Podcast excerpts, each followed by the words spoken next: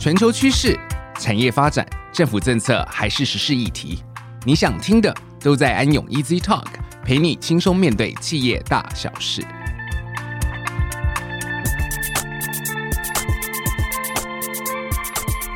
各位听众，大家好，欢迎来到安永 Easy Talk，我是安永联合会计师事务所气候变迁、永续发展与业绩咨询服务的郑玉哲职业会计师 Roger。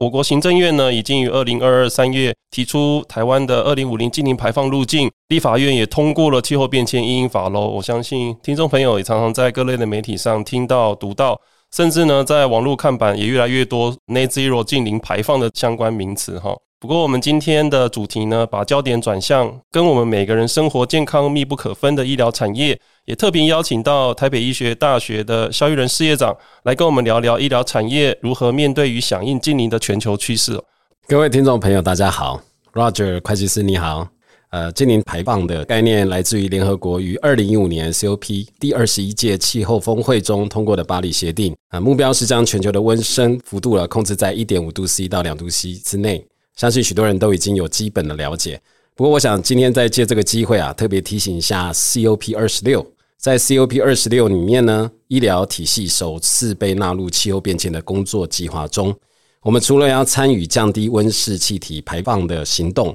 更要协助减缓气候变迁对人类健康所产生的负面冲击，与全球各地的医疗相关组织共同建立一个 Climate Smart Health Care，也就是气候智慧型医疗体系。那净零不仅仅是国家层级要面对的责任，身为医疗体系的一份子啊，我们更是责无旁贷。呃，是的，事业长有提到呢，这些气候变迁哈，其实我们转念一想，我想，呃，在整个的环境啊、社会啊，跟各方面的领域呢，其实不论怎么样的环境冲击，都是跟人类的健康有关哈。我觉得今天，呃，其实我们会开始。把这样的目光呢，也回归到这个人类健康方面的，那包含生理的，甚至是心理的影响。好，所以其实这些都是蛮具体的一些内涵。那特别是面对这一个总体外部的变化呢，对医疗体系啊，可能也会产生一定的冲击。不论我们的人力、物资，甚至相对应的医疗服务呢，是不是都能够面对整个社会的转型哈，以及人类对于健康根本上的一个需求？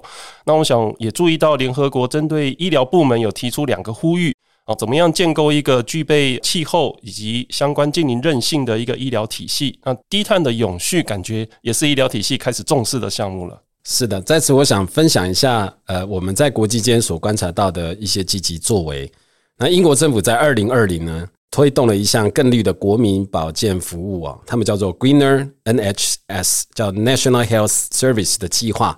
他们目的就是要打造一个全球第一个近零碳排的医疗体系。那他们发布了一份提供近零碳排的国民保健服务的报告，那作为整个医疗体系成员实践近零碳排的指南，而且承诺呢，在二零四五年会实现这个近零碳排的排放。那在二零二一年呢，第二十六届联合国气候变迁大会也首次以国家为单位啊，提出针对医疗照护体系永续的承诺，其中有十六个国家设定在二零五零年前要达到医疗照护体系近零碳排的目标。来迎战医疗的 ESG。哇，萧事业长提到的这一些在相关方面的这个近零的承诺，涵盖医疗照顾体系。我相信，呃，线上很多的听众可能跟您过往想象不太一样哈。我们过往可能想象到的是钢铁、石化、水泥、半导体的这些产业哈，但是事实上，其实医疗体系也是占有一定成分的一个碳排放量哈，可能也是一个碳排大户喽。那全球医疗部门呢，每年碳排放量高达有二十亿吨的二氧化碳当量哈，一年全球大概是五百多亿吨的哈，大概也占了二十亿吨左右，那约占全球排放量四点四个 percent。那如果我把全球医疗部门视为一个国家，那可是第五大的排放大国。就如同刚刚 Roger 提到，就是说全球各国医疗部门排放占该国排放的总量的平均值是四点四 percent，可是台湾呢是四点六 percent。啊，其实比全球的平均略高。那这个数字某种程度上也代表说，台湾的医疗界可以有更积极的永续经营的作为，啊，来达到这个减碳的目的。那在展开整个具体的减碳措施之前呢，我建议啊，还是必须先从了解组织本身的排放的结构啊、能源及物料耗用的状况来开始，然后呢，彻底的盘点各项排放源，然后掌握排放量的数据。我们才能进一步对症下药，提出精准的这个减碳甚至净零的策略。是萧事业长提到的，有点像当我们要定定一个健康改善计划的时候，可能要先了解我们的健康开始哈，这一切都是根本的数据。那所以净零的起点呢，怎么样能够掌握到，特别是碳排放的数据，国际有相当多的规范啊，不论是 GHG Protocol、ISA 的相关标准，那这个部分呢，会涵盖到范畴一。的直接排放，范畴二的间接排放，其实也会涵盖到范畴三的一些价值体系的管理啊，不只是在我们的医疗部门。那这个医疗部门里面呢，自身的来源可能包含一些固定的燃烧源啊，医院车辆的用油、冷冻设备或是医疗用品的啊相关的一些排放逸散。那范畴二呢，主要是外购的电力。范畴三呢，来源就更广了，而且占比是最高。那包含病人、员工的通勤、医疗人员、行政员工的商务差旅、医疗设备、药品、院内餐饮的采购。那以范畴二的电力来说呢，依据经济部能源局的统计，二零二一年台湾医院大用户申报节能率其实是一点三的百分比哦，其实低于学校的电力节能率一点七六，也低于旅馆的电力节能率的一点五四。那不过其实医院是非常特殊的营运的一个单位哈，那。怎么样能够全天候完全不中断的用电模式？哈，还是必须以人的角度来做一些参考。那我想，其实也很想听萧事业长分享一下，您在观察呢一个组织呃整合相关的资源，在推动 ESG 啊、教育咯、研究、医疗等各方面的发展，怎么样能够将这个低碳的排放跟医疗领域能够做一些结合呢？这个能源耗用啊，确实是医疗业实行减碳计划的一个重点啊。我们一直在思考要如何有效而且精准的节电。那就一个医院来说，手术室和这个加护病房是碳排放最密集的区域，不仅它的能源耗用是其他区域的三到六倍，然后产生的废弃物呢，也占了整间医院的两到三成。那根据某间医疗同业的统计啊，哈，呃，开一台刀的碳足迹啊，相当于开车三千多公里。那这个距离其实是可以来回台北、高雄五趟，其实是非常惊人的数字。呃，回应萧事业长刚提到呢，哈，我想分享一下 NGO 组织这个 Healthcare Without Harm 所提出的全球绿色与健康医疗议程，它里面呢其实也广泛的包含十项的指标，哈，所以也供线上的听众参考。这十项指标呢，包含领导、化学品、废弃物、能源、水资源、交通、食物、药品、建筑，还有采购。那这其中呢，包含废弃物的减量处理、能源使用效率的提升。病患家属及员工的交通，还有施行绿色采购这几项策略，也涵盖刚刚事业长这边所提到的有关于这一台刀数字呢，真的是非常的惊人啊！我想这个也是一个蛮具体的数字，来作为一些切入点的参考。那我也很认同这个 Roger 刚刚所提到的哦。接下来我就分享一些实务上几个减碳策略的重点，分别是低碳医疗、绿色供应链及智慧与远距医疗。那我们就先从这个低碳医疗来谈吧。我认为可以将低碳呢拆解成两个大部分来进行改善。第一呢是刚才有提到的这个医院的能源的耗用啊。第二就是减少医疗备品直接排放与废弃物处理的这个间接排放。那首先呢，我们除了全面盘点整个院内的设备啊，汰旧换新之外呢，针对这个能源耗用最高的手术室啊，可以在不使用的时段呢切换为休息模式啊，或者是睡眠模式，甚至完全关闭能源。那像美国、德国、西班牙都有相关的研究调查呢，光是借由开刀房模式的切换啊，就可以大幅的降低这个能源的耗用。那此外呢，手术室之所以耗用这么大的能源，就是因为要维持长时间低温低湿的环境啊，避免感染。那我们就是用利用一些替代性的做法来维持手术过程必要的卫生与安全。那至于针对医疗过程中所使用的一些备品以及产生的一些废弃物呢，我们可以尽量来减少使用抛弃式的医材啊，例如说手术袍可改为重复式使用的款式，那有效区分手术前后的废弃物，确实将感染性与非感染性的热色做分类，就可以大幅的减少废弃物处理的费用跟碳排放。那我想再跟 Roger 分享一个有趣的案例了哈啊，例如说麻醉科来说，呃，手术常用的这个麻醉药呢，它本身排放量就很高，那使用一小时的碳排量呢，相当于开车两百到四百公里。不过我们在特定的情境的情况下，例如说我们用低气流量、无一氧化二氮的情况下呢，它的碳排系数啊就会明显的下降。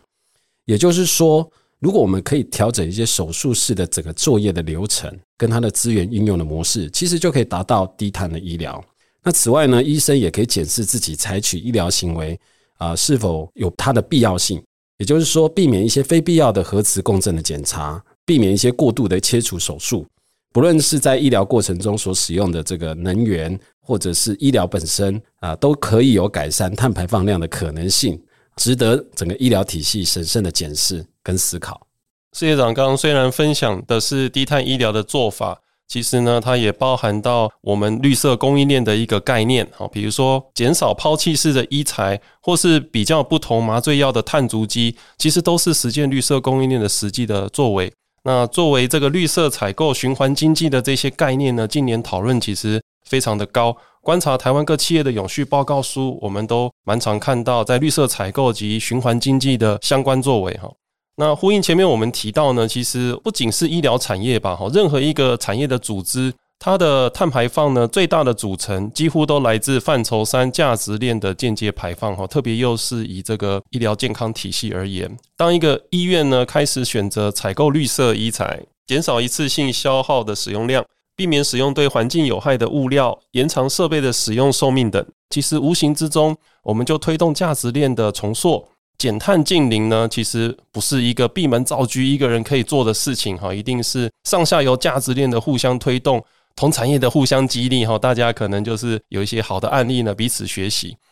我们刚刚聊了低碳医疗，也聊了绿色供应链。那我们常了解哈，其实数据相当重要。那智慧跟远距医疗的部分，是不是有些实务上的一些做法？呃，我们在前面有提到这个医疗部门的碳排结构啊，其中病患啊跟访客的交通占了很大的比例，将近一成。那远距医疗跟智慧医疗正是解方啊。根据调查呢，二零二二年全球。远距医疗市场的规模大约是七百一十五亿美金，年成长率高达十二点五 percent。那这个现象不仅仅是在国外啊，台湾在疫情的整个催化下呢，也开始了加速的成长。那远距医疗相关的专利数量从二零二一年的二十五件成长到二零二二年的四百零六件，后续成长幅度非常看好。而在具体实践远距与智慧医疗之前呢，必须要先掌握大数据啊，所谓得数据者得天下。那医疗大数据的收集呢，从以往的临床影像扩及到基因、蛋白质体，以及由患者居家自行收集的这个资讯呢，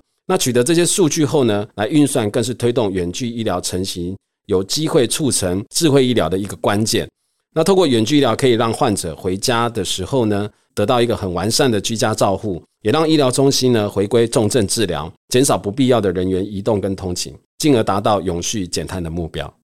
哦，事业长今天分享真的是十分的精彩。我想今天这一集呢，听众在初始的时候认为净零啊，是不是都是工业的事情？哈，其实我们今天的主题在肖事业长的分享里面呢，也将这个低碳医疗、绿色供应链、智慧跟远距医疗的方面呢，让我们知道净零它跟医疗相关的产业有关，净零其实也跟我们每一个人有关。那怎么样能够共同建构这个 Climate Smart Healthcare 的气候智慧型医疗的体系？那我想这都是我们大家共同生长的这颗地球，甚至也为台湾啊，也为这个健康的方面呢，永续发展一起来努力。那以上呢是我们今天针对医疗产业永续趋势发展的一些分享。真的在节目的最后，非常的感谢台北医学大学萧玉仁事业长今天前来与我们一起讨论这个议题。感谢 Roger，也非常感谢安永的邀请。那在此跟大家预告一下，十一月一日呢，我们将于君悦酒店举行二零二三安永生医产业环球高峰论坛。今年度的主题是迎风飞扬，聚焦台湾生医产业永续新契机。